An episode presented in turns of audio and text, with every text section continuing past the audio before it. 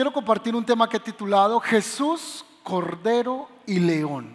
Y quiero hacerle una pregunta. ¿Usted sabe por qué la Biblia llama a Jesús el Hijo de David? ¿Alguien me puede decir? ¿Sabe por qué la Biblia cuando leemos vemos que los hombres hacen un grito buscando el favor de Jesús y dicen, Jesús, Hijo de David, ten misericordia de mí? ¿Sabe por qué le dicen Hijo de David? ¿Acaso su papá no es José? Entonces, ¿por qué le dicen hijo de David? Segunda pregunta, ¿por qué la Biblia llama a Jesús el león de la tribu de Judá? No sé si se ha preguntado eso también. Entonces, anótelo allí, ¿por qué en la Biblia Jesús es llamado el hijo de David? ¿Por qué la Biblia llama a Jesús el león de la tribu de Judá? ¿Y por qué la Biblia también llama a Jesús el cordero? Y vamos a ahondar, para esto necesito que usted tome lápiz o, tome nota en el celular para que pueda conectarse con este estudio de la palabra. Amén.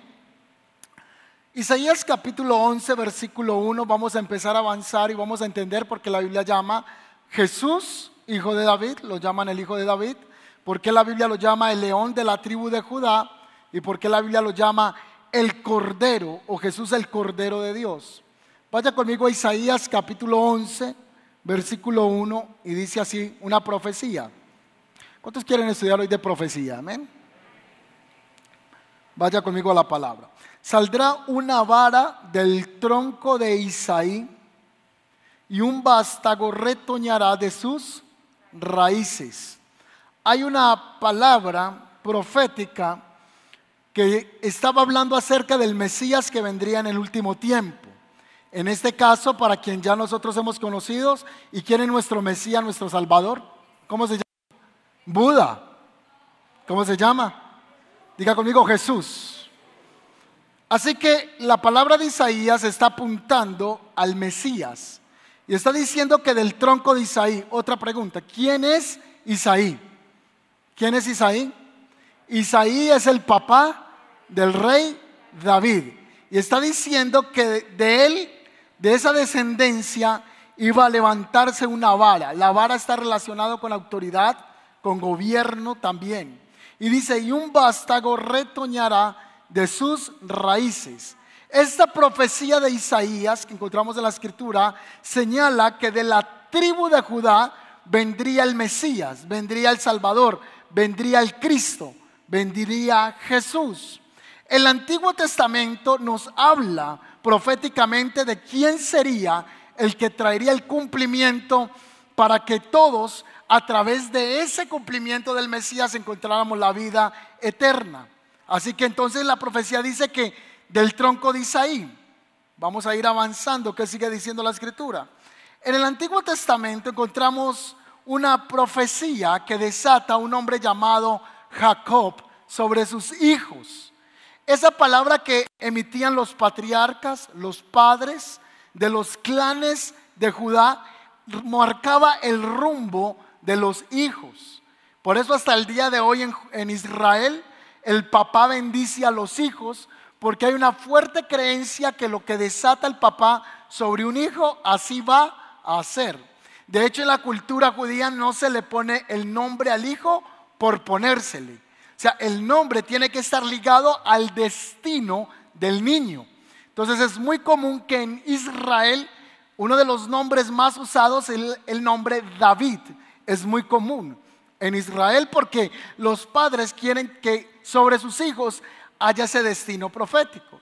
De hecho, en nuestras culturas, los padres, en especial las abuelas, que eran devotas a la Virgen, le ponían el nombre a las hijas como cualquier virgen de la que habían escuchado. Fátima, le ponían María, le ponían nombres de santos porque querían de alguna manera ligarlos a esas creencias que los papás tenían o la mamá tenía por la idolatría. Pero en Israel específicamente marcan los niños con un destino profético, con los nombres o con lo que el papá libera sobre sus hijos. Yo creo que en nuestra cultura ningún padre pondría a su hijo Judas. Usted se imagina que nazca el hijo y dice, ay, tan lindo el niño, lo voy a llamar Judas. Nadie pensaría en poner al hijo Judas, ni pensaría ponerlo Pilatos. Siempre buscamos que sea un hombre prominente, o que conocemos en la sociedad. Por eso ya recientemente, pues muchas madres que veían novelas se enamoraban del actor y ponían el nombre al hijo, como se llamaba el actor que ya les gustaba en cine. Antonio Banderas, o no sé.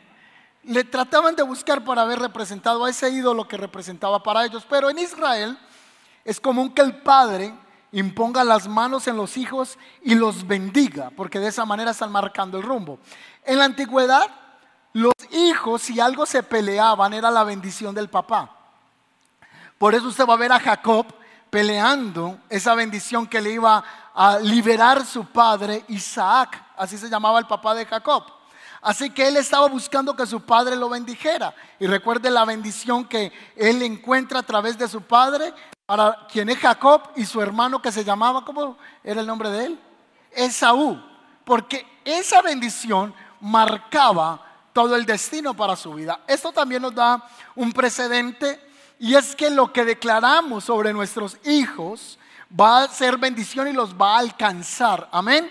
Entonces, cuando un padre desata bendición sobre la vida de su hijo, eso lo va a alcanzar. Pero cuando yo digo esto, podemos nosotros analizar o reflexionar que de nuestros padres no hemos recibido bendición, sino que hubo palabras ignorantes o hubo palabras fuera de sentido o tontas o de manera ligera. Entonces ya en Cristo nosotros nos liberamos de esas ataduras. En Cristo nos soltamos de esas cosas que nos ataban y no hay excusa porque el que está en Cristo una nueva creación es. Entonces Jacob viene a bendecir a uno de sus hijos que en hebreo es Yehudah. Así que le libera una palabra profética y la vamos a encontrar en el libro del Génesis, en el capítulo 49, versículo 9. ¿Qué va a soltar? ¿Qué va a liberar el papá sobre su hijo Yehudá? La palabra es esta. Génesis 49, versículo 9. Mi hijo es un león joven que ha terminado de comerse a su presa. Se agazapa como un león y se tiende como una leona. ¿Quién se atreverá a despertarlo? El cetro no se apartará de Judá, ni la vara de mando de sus descendientes hasta que venga aquel a quien le pertenece, aquel a quien todas las naciones honrarán. Miren qué palabra profética tan poderosa la que el papá está soltando sobre Yehudá. En otras palabras, no solo esta palabra estaba bendiciendo y caracterizando a su hijo con un animal que es el león. Así que está marcando que el carácter de su hijo sería como el de un león, que sería valiente, que sería guerrero, que sería atrevido, que sería el rey de los animales. Pero luego dice que de la descendencia de este muchacho no se apartaría el cetro. ¿Qué significa el cetro? que siempre habría reyes en su linaje. ¿Está aprendiendo conmigo? Sobre la descendencia de Judá siempre van a haber reyes. la vara de mando y de sus descendientes siempre van a estar hasta que venga la consumación de los tiempos, porque lo que está diciendo allí, hasta que venga quien todas las naciones le honrarán. Esta palabra que Jacob está soltando sobre Yehudá es una palabra mesiánica. Está hablando del advenimiento del Mesías, de Yeshua, de Jesús, que de la descendencia de Yehudá vendría el Salvador. Desde el Génesis ya se estaba poniendo el precedente que Jesús vendría de la tribu de Judá. Eso es lo que está diciendo la profecía. El profeta Isaías compara también a Jesús o al Mesías o al Señor al Dios Todopoderoso como al león. No solo esa palabra está sobre Yehudá y las características de Yehudá, sino que Isaías compara al Dios Todopoderoso como un león que defiende. Así que el profeta Isaías dice que el Señor sale a la defensa de su pueblo como un león fuerte. Isaías 31, 4, 5 dice así. Pero el Señor me ha dicho, cuando un león joven y fuerte ruge sobre la oveja que ha matado, no lo asustan los gritos ni los ruidos de toda una multitud de pastores. De la misma manera, el Señor de los ejércitos celestiales descenderá para pelear en el monte de Sión. Lo que está diciendo el profeta Isaías es que el Señor es un león que nos guarda. Por eso nosotros también decimos que los ángeles del Señor acampan a nuestro alrededor, pero también podemos decir que el león de la tribu de Judá guarda nuestras vidas. ¿Cuántos dicen amén? Así que yo vine en esta noche a recordarle que el Señor anda como un león poderoso a su lado. No como dice San Pedro, San Pedro dice, tengan cuidado porque Satanás anda como un león que rugiente, buscando a quien devorar. Pero en contrario a eso, con nosotros está el león de la tribu de Judá. Lo que está diciendo Isaías es que el que nos defiende a nosotros es poderoso, que el que nos defiende a nosotros eh, tiene un rugido en el mundo espiritual como de león el profeta Oseas, no solo nos plantea que nos defiende, sino que también dice que Dios trae juicio como un león sobre los que se apartan de él. Wow, esto lo dice el profeta en el Antiguo Testamento. Así que tener el león de la tribu de Judá desde la antigüedad a su favor, dicen los los profetas era un beneficio porque Él pelea por nosotros. Así que Isaías lo compara como defensa. Pero Oseas compara el león del Señor, el león de la tribu de Judá, como el que trae juicio también. Oseas capítulo 13, versículo 4 al 8 dice así. He sido el Señor tu Dios desde que te saqué de Egipto. No debes reconocer a ningún otro Dios para apartarte de mí porque no hay otro Salvador. ¿Cuántos dicen amén a eso? Diga conmigo, no hay otro Salvador. Dígalo fuerte, no hay otro Salvador. ¿Buda es Salvador? No. ¿Mahoma es Salvador? No. ¿Los presidentes que se están lanzando ahorita son los salvadores? No. Lo que la Biblia está diciendo, yo soy tú, Salvador. Porque no hay otro, no hay otro, no hay otro, no hay quien salve. Yo te cuidé en el desierto en esa tierra árida y sedienta. Dios le está recordando a Israel que quien lo guardó a ellos cuando estaban en el momento de la prueba fue el león de la tribu de Judá. Recuerde que él caminó con el pueblo en medio de una columna de fuego en la noche, pero como una columna en el día que les protegía en la sombra. ¿Recuerdan ese pasaje? Era el mismo león de la tribu de Judá. Era el mismo Señor el que los guardaba en medio de las dificultades. Cuando pasamos por problemas, el Señor está diciendo, yo estoy contigo en el desierto, yo soy el que te he cuidado.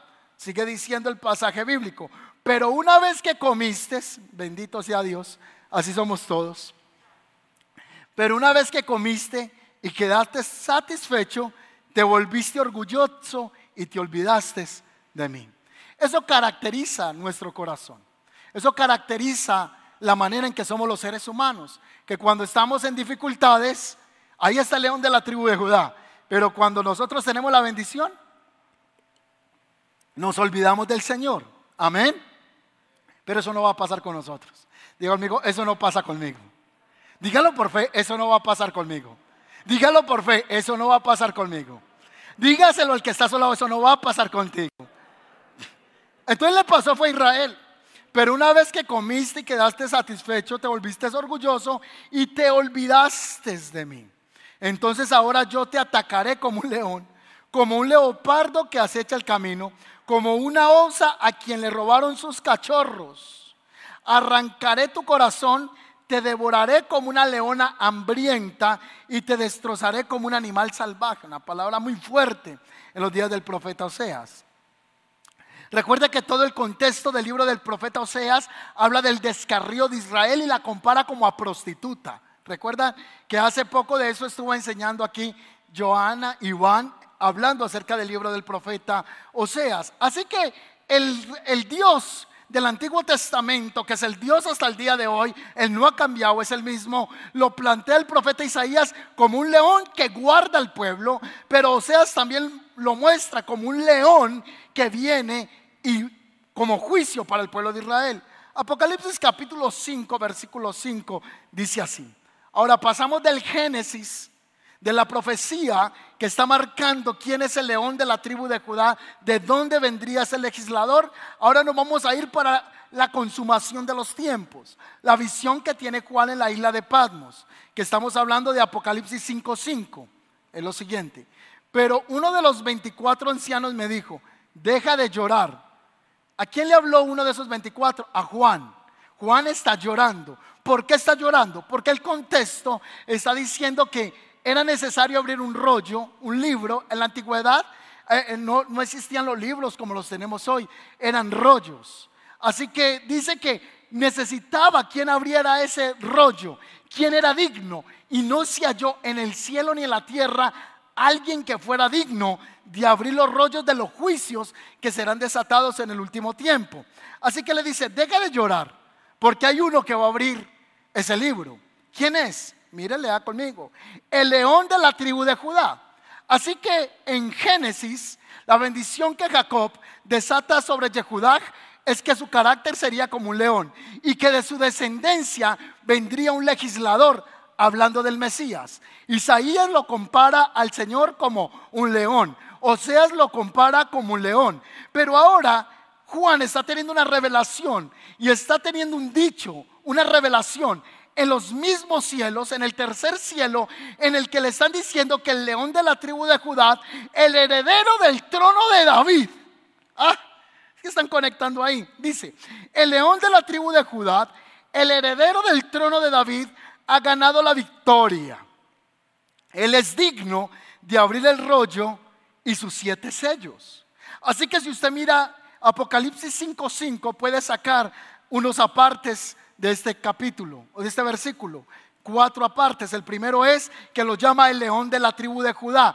Así que está comprobando que la promesa que se le dio a Judá desde la antigüedad se cumplió que Cristo, que el Mesías, el legislador, sí vino de esa palabra profética. Segundo, llama al heredero del trono de David. No es que David es su papá genético, sino que es un padre que le antecedía en la promesa. Porque el segundo rey de Israel se llamó David y es el que se le llama como el escogido para que de su descendencia viniera el legislador. Ahí está cumpliéndose la palabra, le está diciendo, Él es el heredero del trono de David. Él ganó la victoria. ¿Dónde el león de la tribu de Judá ganó la victoria? Es que Él venció sobre la muerte. Él venció sobre el mismo infierno. Él venció en la cruz del Calvario. Jesús es llamado aquí león. Así que le dice, Él ganó la victoria. Y número cuatro, Él es digno de abrir el rollo y sus siete sellos. Lo que está diciendo el escritor es, Él cumple la caracterización para que pueda acceder a los juicios del último tiempo. Así que Cristo es el león de la tribu de Judá, según estos pasajes bíblicos. Aquí el escritor entonces nos lo marca como un león. Y con nosotros camina el león de la tribu de Judá. Amén. Entonces, vamos a ver dos componentes en el carácter de Cristo. Cristo como león pero Cristo como cordero. Lo que me parece tremendo es que un cordero y un león es diametralmente opuesto en carácter, porque el león es feroz, es el rey de la selva. El león es, el, temible para sus enemigos. El león es capaz de defendernos de los enemigos, como el león venció a Satanás. Pero un, un, corderito, un corderito es indefenso. Un corderito no tiene eh, habilidades para poderse defender con manera, de manera fuerte pero la Biblia también llama a Jesús el Cordero. Así que Cristo es el león, pero es el Cordero. Vaya conmigo a Jeremías capítulo 11, versículo 19. Esta palabra que vamos a leer es una profecía mesiánica. Está hablando de la característica del Mesías. Y yo era como cordero inocente que llevaban a degollar pues no entendía que maquinaban designios contra mí diciendo, destruyamos el árbol con su fruto y cortémoslo de la tierra de los vivientes para que no haya más memoria de su nombre. Con el Mesías lo que se quería hacer era destruirlo para que el nombre de Jesús, de Yeshua, fuera borrado de la tierra. Eso es lo que se pretendía hacer aunque este juicio estaba cayendo sobre Jeremías, proféticamente él era tipo del Mesías, que esa palabra también se cumpliría en él. ¿Cuánto estamos aprendiendo hasta el momento? Yo espero que esté conectado y que no esté pensando en los huevos de la gallina que dejó en la casa. Isaías 53, 7 dice, fue oprimido y tratado con crueldad. Sin embargo, no dijo ni una sola palabra. Como cordero fue llevado al matadero y como beca en silencio ante sus trasquiladores no abrió la boca. Así que es comparado a un león valiente, pero al mismo tiempo es comparado a qué? A un corderito indefenso. ¿Y por qué un cordero? Porque lo representa en la macedumbre de su carácter, en su disposición, porque fue obediente sin resistencia y como cordero no abrió su boca cuando fue latigado, cuando fue llevado por sus enemigos, cuando fue sacrificado. Lo único que él dijo fue, Padre, perdónalos porque ellos no saben lo que hacen. Como cordero, desde la antigüedad, el Cristo es la figura de ese corderito indefenso o ese cordero indefenso hablaba del Mesías. Ese cordero que llevaban en el templo o en el tabernáculo, según la ley levítica, lo degollaban, regaban la sangre en el altar, la carne debía consumirse, parte de esa sangre debía llevarse al lugar santísimo, debía ponerse en el centro donde estaba la Shekinah de Dios, parte de esa sangre se debía poner en el altar del holocausto y esa sangre representaba la remisión de nuestros pecados. Así que ese cordero físico que veían ellos estaba hablando del cordero que vendría, que sería llamado el Cristo. Me estoy haciendo entender. En la antigüedad era un animal que hablaba de la expiación de los pecados del ser humano. Para el que viene por primera vez, en la antigüedad cuando alguien cometía un pecado, el sacerdote debía traer ese cordero como representación o como ofrenda a Dios, para que la ira de Dios viniera sobre ese animal y no sobre la persona. Esto habla de Cristo. La ira de Dios no fue sobre nosotros, sino que la ira de Dios se concentró en Cristo, porque Cristo cargó nuestros pecados y cargó nuestra maldad. Cristo es el Cordero de Dios que quita el pecado del mundo. Por eso cuando Juan vio a Jesús caminando, expresó en el capítulo 1, versículo 29, he ahí el Cordero de Dios que quita el pecado del mundo es que él vio caminando un corderito. No, él tuvo la revelación que ese cordero, el animal que se tenía que sacrificar desde la antigüedad, ahora era el Cristo. Era el Mesías el que estaba caminando y él dijo, ese Cristo, ese hombre, ese Jesús, por medio del sacrificio que él va a hacer, todos vamos a encontrar vida eterna y perdón de nuestros pecados. ¿Cuántos dicen amén a eso? Así que Jesús es llamado el Cordero de Dios. Romanos capítulo 6, versículo 23 dice lo siguiente. Porque la paga del pecado es muerte, mientras el regalo, mientras la dádiva de Dios es vida eterna en Cristo Jesús, nuestro Señor Jesucristo. La paga del pecado es el infierno. La paga del pecado es condenación eterna. Pero el regalo en Cristo, en el Cordero sin pecado, es dádiva de vida eterna. En Él está la vida eterna. Así que la Biblia nos presenta a Jesús como un cordero manso, pero nos presenta a un león en su majestuosidad. Es un león valiente, tiene un carácter impetuoso, pero al mismo tiempo tiene un carácter tierno. Ese es nuestro Señor Jesucristo. Ahora la escritura, hablando de ese cordero que vendría, en Hebreos capítulo 7, versículo 12, nos habla de un cambio de sacerdocio. ¿Cómo así? En el antiguo pacto, la manera de alcanzar perdón de los pecados era por medio del culto religioso de la tribu de Leví, que venía de la descendencia de Aarón tenía que hacerse en todos estos sacrificios. Pero el escritor a los hebreos, en el capítulo 7, en el versículo 12 dice, cambiado el sacerdocio, necesario es que también haya cambio de ley. Cristo es nuestro nuevo sacerdote.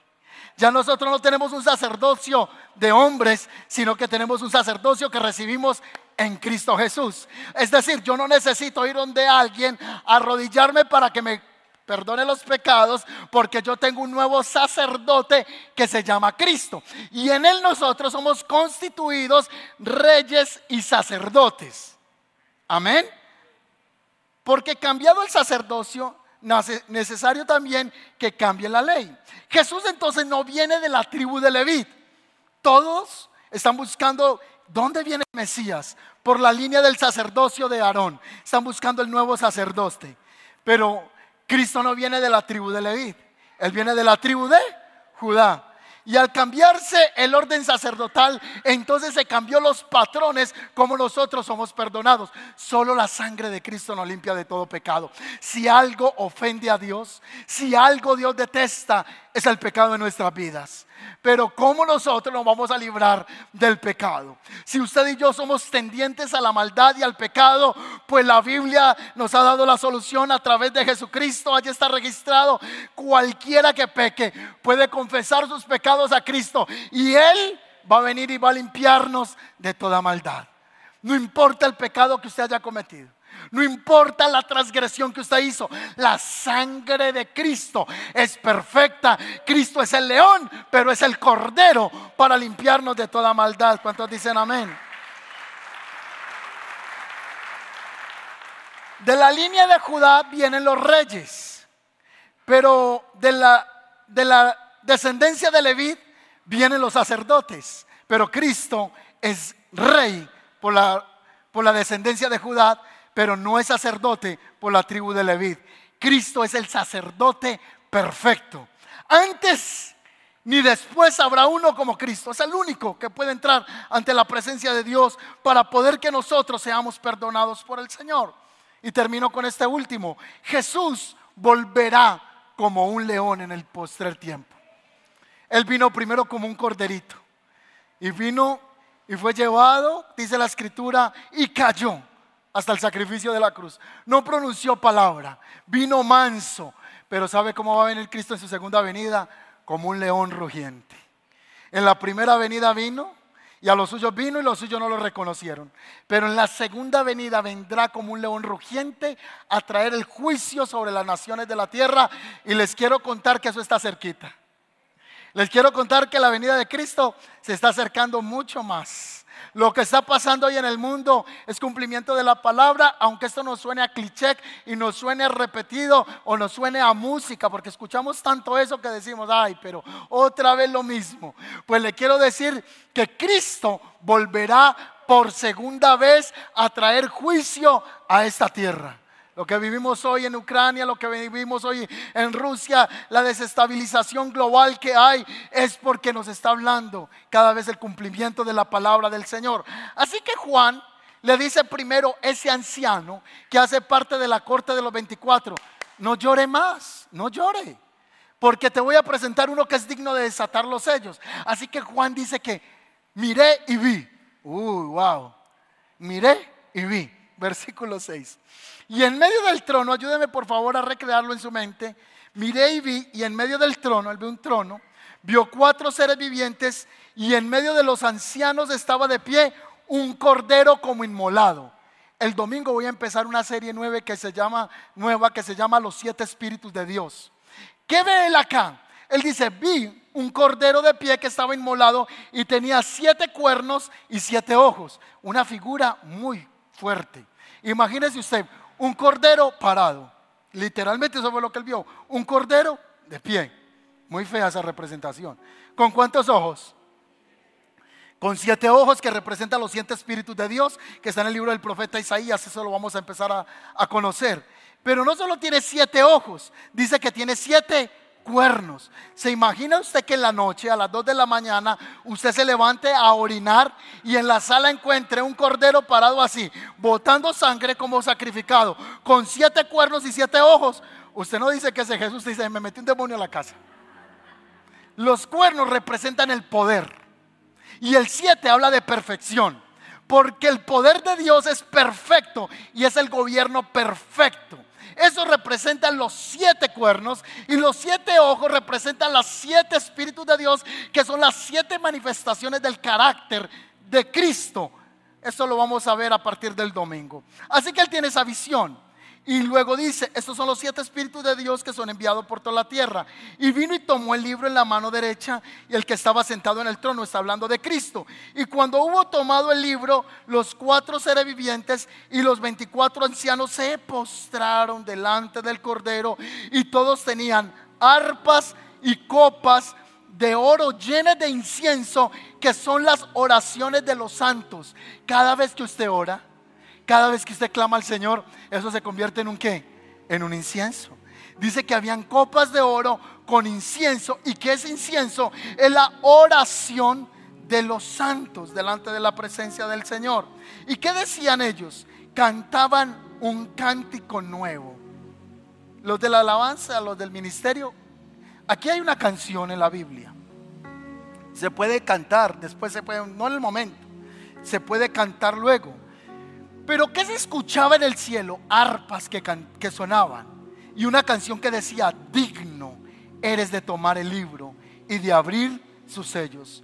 Porque tú, tú Cristo, fuiste inmolado, tú fuiste inmolado y con tu sangre nos has redimido para Dios de todo linaje y lengua y pueblo y nación y nos has hecho para nuestro Dios reyes y sacerdotes y reinaremos sobre la tierra.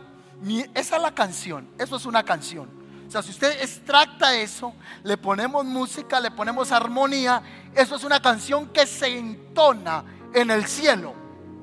Qué bueno cantar una canción que suena de arriba igualita y replicarla aquí. Es una adoración perfecta. La voy a leer nuevamente. Es un canto.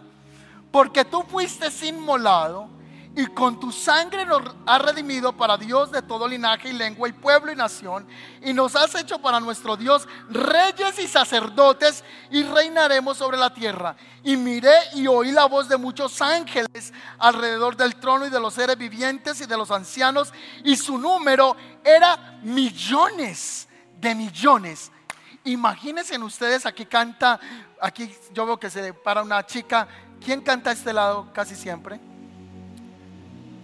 ¿Cómo se llama ella? Daniela. Por aquí canta Ochoa. Ustedes lo ven aquí. En el fuego. o, está alguien por aquí, James. Tres personas. Pero este canto dice que habían millones y millones de quienes? De ángeles. De ángeles que estaban reconociendo el sacrificio, no solo del león de la tribu de Judá, sino del cordero. Ahí lo están hablando como el cordero que fue inmolado por nuestros pecados. ¿Y qué más dicen ellos? El cordero que fue inmolado es digno de tomar, primero, poder, número dos, las riquezas, número tres, la sabiduría, número cuatro, la fortaleza, número cinco, la honra, número seis, la gloria y la alabanza y a todo lo creado que está en el cielo y sobre la tierra y debajo de la tierra, y en el mar y todas las cosas que en ellos hay. Oí decir al que está sentado en el trono y al cordero, sea la alabanza, la honra, la gloria y el poder por los siglos de los siglos. ¿Cuándo es digno el cordero de Dios de recibir adoración? ¿En el futuro o desde ahora? ¿Usted cree que Él es digno de toda gloria? ¿Usted cree que Él es digno de recibir toda alabanza? Usted puede darle una alabanza al Señor, puede adorarlo en esta noche, puede decirle una expresión de adoración, aparte de dormir en el Espíritu. Usted puede decirle en estos momentos, Señor, tú eres digno de recibir la gloria. ¿Cuánto reconocemos el sacrificio de Cristo en la cruz? Los cuatro seres vivientes decían amén. Y los veinticuatro ancianos se postraban sobre sus rostros y adoraban al que vive por los siglos de los siglos. Lo tremendo es que aquí Juan vio que el cordero a su vez era un león.